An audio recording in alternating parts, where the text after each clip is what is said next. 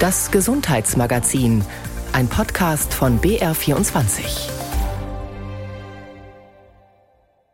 Unsere Themen. Wandern für die Gesundheit. Was bringt das deutsche Wanderabzeichen? Endometriose, warum chronische Schmerzpatientinnen immer noch chronisch unterversorgt sind. Gesundheitspolitisches Lexikon, wer oder was ist eigentlich der Marburger Bund? Und Mental Health First Aid. Wir stellen ein neues Erste-Hilfe-Programm für die Psyche vor. Klaus Schneider begrüßt Sie zum Gesundheitsmagazin. Und wir begeben uns gleich mal auf Wanderschaft. Dass Bewegung gesund ist, ist wahrlich kein Geheimnis mehr, aber speziell das Wandern zahlt besonders gut aufs Gesundheitskonto ein. Denn mal geht's eben dahin, mal bergauf. Und das ist geradezu ideal, denn dieser Wechsel zwischen moderater und intensiver Anstrengung schult das Herz-Kreislauf-System und die Muskulatur. Motivieren soll das Wanderabzeichen des Deutschen Wanderverbands. Um das zu kriegen, muss man sich Kilometer erwandern. Nora Zacharias hat's für uns ausprobiert. Benno Dressel ist bereit. Er ist Anfang 60, trägt ein kariertes Wanderhemd, festes Schuhwerk und Wanderstöcke in der Hand. Er möchte heute, hier im Steinachtal im Frankenwald, seine ersten Kilometer sammeln für das deutsche Wanderabzeichen. Wandern ist seine Passion. Das Laufen gehört bei mir zum Leben seit den 70er Jahren und äh, es ist ein Teil meines Lebens und jetzt vor allem, ich habe äh, vor drei Jahren einen Schlaganfall erlitten, ist es ganz besonders wichtig für mich und hat mir auch dadurch, dass ich vorher schon viel gelaufen bin, sehr viel geholfen, auch wieder zurückzufinden. Die heutige Route entlang der Steinachklamm über eine Aussichtsplattform zur Burgruine Nordeck. Die läuft er aber nicht alleine, sondern mit ihm unterwegs sind Julia Rupsch, Anfang 40, Rentnerin Rosmarie Menzel und Peter Köstner, zertifizierter Wanderführer im Frankenwaldverein. Er wird später die Kilometer für das Wanderabzeichen kontrollieren und abstempeln. Ja, das Wanderabzeichen hat der Deutsche Wanderverband erfunden, um die Menschen ein bisschen zu motivieren, wandern zu gehen. Und dann läuft man mit Vereinsleuten mit. Ich sage das bewusst mit Vereinsleuten. Man muss nämlich gar nicht Mitglied in so einem Wanderverein sein. Man schließt sich einfach an, kriegt die Kilometer bestätigt, abgestempelt und dann ist alles gut. Ja, und wenn das Jahr um ist, dann wird das äh, ganze Material an den Deutschen Wanderverband nach Kassel geschickt und da gibt es dann dieses begehrte Abzeichen nebst Urkunde. 200 Kilometer muss man als Erwachsener pro Jahr sammeln, um das Wanderabzeichen zu bekommen. Nach dem ersten Jahr gibt es Bronze, im fünften Jahr Gold. Auf dem goldenen, viereckigen Wanderabzeichen von Peter Köstner, das an einem kleinen Stofftier-Teddy an seinem Rucksack baumelt, steht zusätzlich eine 5 drauf. 5 steht für die fünfte Wiederholung. Das heißt, er hat schon fünfmal Gold gemacht, ist zehn Jahre hintereinander 200 Kilometer gelaufen. Die zwei Frauen in der Wanderrunde haben einfaches Gold. Es ist ganz schön, wenn man dann am Ende vom Jahr sehen kann, ah, ich bin jetzt so und so viele Kilometer doch gelaufen. Weil so selber aufschreiben macht man ja dann doch meistens nicht. Nur Benno Dressel hat noch keins. Er ist bis jetzt ohne Abzeichen gewandert. Seine Vereinskolleginnen haben ihn überredet, Kilometer zu sammeln. Denn eigentlich hätte er schon längst Gold. Für mich war Wandern Wandern pur, ohne irgendwie jetzt da ein Abzeichen oder irgendwas zu erwandern. Aber jetzt werde ich da ein bisschen nach den Abzeichen auch laufen. Und das kann er dann vielleicht bei seiner Krankenkasse einreichen. Denn viele gesetzliche Krankenversicherungen belohnen das deutsche Wanderabzeichen mit Bonuspunkten, da regelmäßiges Wandern gesund ist.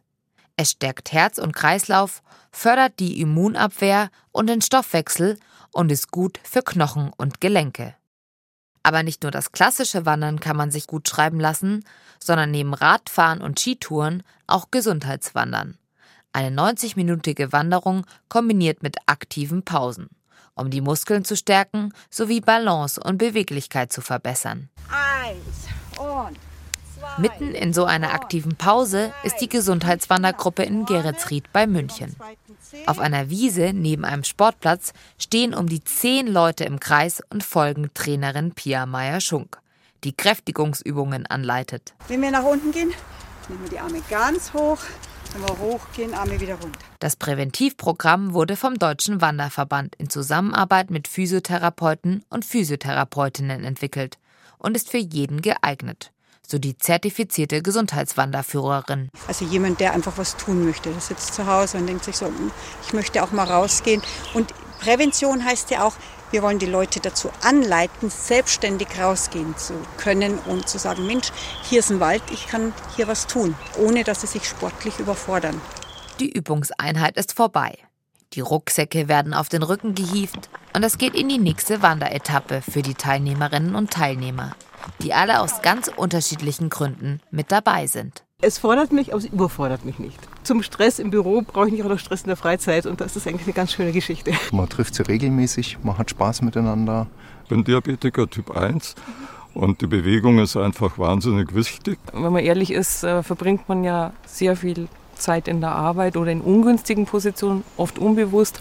Und das muss man einfach ausgleichen. Wie wichtig dieser Ausgleich ist, zeigt eine Studie zum Gesundheitswandern der SRH Hochschule für Gesundheit in Karlsruhe.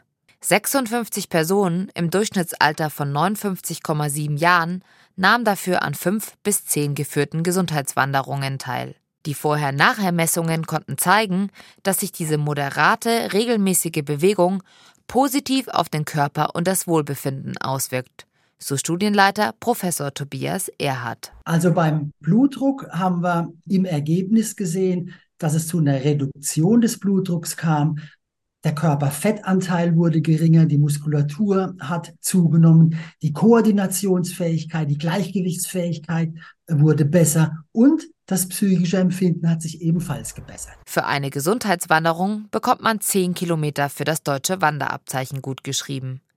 Gewandert ist die Gruppe zwar nur um die 4 Kilometer, aber die Übungen zählen dazu. Auch im Frankenwald ist die Wandergruppe rund um Benno Dressel kurz davor, einen Stempel in ihren Wanderpass zu bekommen. Eine kurze, aber sehr abwechslungsreiche Strecke sind sie heute gelaufen. Jetzt sind sie bei ihrem Ziel der Burgruine Nordeck, einer hochmittelalterlichen Ruine, die nur noch aus Resten des Wohnturms und einigen Grundmauern besteht. Geschafft! Juhu, Dann den Stempel von Wanderführer Peter Köstner für 10 Kilometer. So, jetzt haben wir's. Ah, mein erster Stempel. Ah. Glückwunsch. Hey, echt so viele Kilometer gelaufen und der erste Stempel. Der erste Stempel im Pass. Respekt. Ah, ich bin total zufrieden, war eine schöne Tour. Was will ich mehr? Nix will man mehr, wenn's schön war. Sie hören BR24, das Gesundheitsmagazin. Endometriose. Etwa 10 bis 15 Prozent der Frauen im geschlechtsreifen Alter sind von dieser schweren Schmerzerkrankung betroffen, also vergleichsweise viele. Dabei bilden sich Entzündungsherde im Bauchraum und sorgen für nahezu unerträgliche Schmerzen, vor allem während der Periode oder beim Sex. Im Schnitt dauert es sechs bis acht Jahre, bis die Betroffenen endlich die richtige Diagnose bekommen. Ein neuer Endometriose-Schnelltest verspricht nun eine Diagnose nach immerhin nur wenigen Wochen. Ob er Betroffenen wirklich Erleichterung bringt, hat Miriam Stöckel recherchiert. Maria Bambeck, Mitte 20, blonder Zopf, freundliches Lächeln und amtlich bestätigt, schwerbehindert wegen Endometriose. Schmerzen beim Wasserlassen, Schmerzen beim Stuhlgang. Ich bin häufig immer wieder in Ohnmacht gefallen. Maria Bambecks Ärztemarathon beginnt kurz nachdem sie mit 13 ihre Periode bekommt. Unterbauchschmerzen von Zyklus zu Zyklus unerträglicher und länger anhaltend. Dann hatte ich mit 17 diese Bauchspiegelung. Da hieß es dann nur leider, das ist normal, dass man so starke Schmerzen hat. Da ist nichts. Eine fatale Fehleinschätzung. Das wird ein Jahr später klar. Bei einer zweiten Bauchspiegelung. Dieses Mal nicht mehr im örtlichen Krankenhaus, sondern im spezialisierten Endometriosezentrum. Und da sind dann Endometrioseherde gefunden worden und auch entfernt worden. Diese Herde bestehen aus Muskel- und Gebärmutterschleimhaut ähnlichem Gewebe, das sich außerhalb der Gebärmutter ansiedelt und dort zyklisch blutet, sich entzündet und Organe schädigt. Als Standardbehandlung bekommen Frauen wie Maria Bambeck Schmerzmittel und Hormone, um die Regelblutung dauerhaft zu unterdrücken. Reicht das nicht, werden die Herde wegoperiert. Allerdings, bis eine Endometriose diagnostiziert und behandelt wird, dauert es im Durchschnitt sieben bis zehn Jahre. Ein Grund dafür, die Schmerzen der Frauen werden oft klein geredet, von Familie und Freunden, aber auch von Ärzten, sagt Professorin Silvia Mexner. Sie leitet das Endometriosezentrum an der Berliner Charité und sieht in Sachen systematische Früherkennung eine Versorgungslücke. Wir denken, dass wir da im Grunde genommen ein Screening-Programm brauchen. Weil es das bisher nicht gibt, erproben Mexner und ihre Kollegen an der Charité gerade in einem Modellprojekt eine interaktive Zyklus-App fürs Handy. Die erfragt, wie stark die Schmerzen sind und soll so helfen, junge Frauen mit erhöhtem Endometrioserisiko früh herauszufiltern und zu behandeln. Ob ein solches Screening irgendwann zur Regelversorgung wird, ist aber völlig offen. Seit Jahresanfang gibt es zudem einen Speicheltest auf Endometriose. Er verspricht eine Diagnose nach rund drei Wochen. Vereinfacht ausgedrückt analysiert der Test 109 im Speichel vorhandene MikroRNAs, also kleine Ribonukleinsäuremoleküle, die die Aktivität der Gene in den Zellen steuern. Weisen die ein bestimmtes Konzentrationsmuster auf, schlägt er Endometriose-Alarm. Allerdings stehen die endgültigen Ergebnisse einer großen Studie noch aus, in der die Zuverlässigkeit und die Aussagekraft des Tests an rund 1000 Frauen geprüft werden sollen. Viele Frauen setzen große Hoffnung in den Test, beobachtet Maria Bambeck, die auch stellvertretende Vorsitzende der Endometriose-Vereinigung Deutschland ist. Das Problem? Wer kann sich das leisten, weil der Test ja nicht von der Krankenkasse übernommen wird, um die 800 Euro kosten soll und dann hinterfragen das natürlich auch einige Betroffene. Zumal, selbst wenn der teure Test die Endometriose bestätigt, dann weiß die Patientin noch nicht, wo die Herde sitzen, geschweige denn, welche Behandlung für sie die beste ist. Dann braucht es ja trotzdem den niedergelassenen Gynäkologe, der ans Endometriosezentrum weiter überweist. Und dann braucht es dann auch noch die Geduld, bis man einen Termin im Endometriosezentrum hat. Sprich, den oft langen Weg zur Diagnose kann ein Speicheltest zwar etwas abkürzen, aber er hilft nicht, Patientinnen schneller und besser zu therapieren. Denn dafür bräuchte es bei den niedergelassenen Frauenärzten mehr Spezialwissen, mehr Fortbildungen zu dieser Krankheit, sagt Maria Bambeck. Sie selbst habe zu hören bekommen, ja, sie haben Endometriose, aber jetzt sind sie ja operiert. Jetzt ist ja keine Endometriose mehr da, was aber ja Schwachsinn ist, weil die Endometriose kann ja wiederkommen und kann erneut wieder im Bauchraum wachsen. Für eine bessere Behandlung müsste zudem die sogenannte sprechende Medizin besser honoriert werden. Ärzte haben nämlich nur wenige Minuten Zeit, um alle Beschwerden abzufragen, den nötigen Bauchultraschall zu machen und zu Therapien zu beraten. Viel zu wenig für Endometriose-Patientinnen, sagt Silvia Mexner von der Charité. So ein Gespräch über die Regel und Schmerzen und so weiter. Das dauert dann auch im Grunde genommen schon eine halbe, dreiviertel Stunde alles zusammen, ne? dass man sich das in Ruhe mal anhört und äh, ja, die müssen ja auch antworten können und dass man dann eine Untersuchung macht und dann auch noch mal in Ruhe bespricht, was können wir denn jetzt alles machen.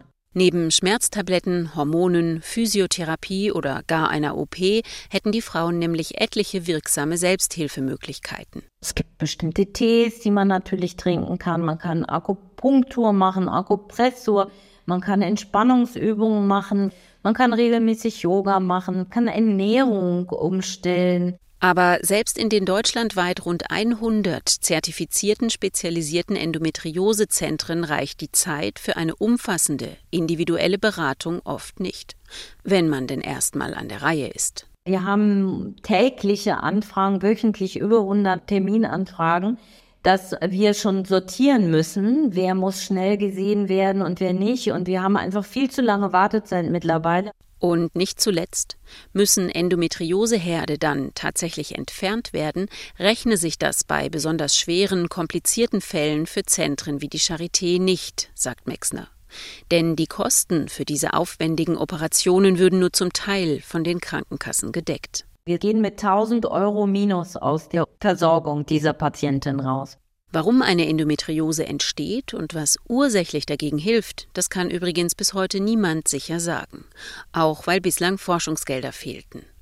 Aber immerhin, 2023 hat die Bundesregierung 5 Millionen Euro speziell für Endometrioseforschung zugesagt, zum ersten Mal überhaupt. Zeit wird's, möchte man allerdings hinterher schieben. Unsere Nachbarn in Frankreich haben schon seit einem Jahr eine nationale Endometriose-Strategie, die Australier bereits seit fünf Jahren. Und beiden scheint die Problematik sehr viel mehr Geld wert als uns. Und damit wechseln wir das Thema. Das deutsche Gesundheitswesen ist voller Institutionen und Verbände, von denen man immer wieder mal hört, die man vielleicht irgendwie als gegeben hinnimmt. Aber wer steckt eigentlich dahinter und was ist ihre Aufgabe? In unserer Serie Gesundheitspolitisches Lexikon liefert Nikolaus Nützel Antworten. Heute zur Frage, was macht der Marburger Bund?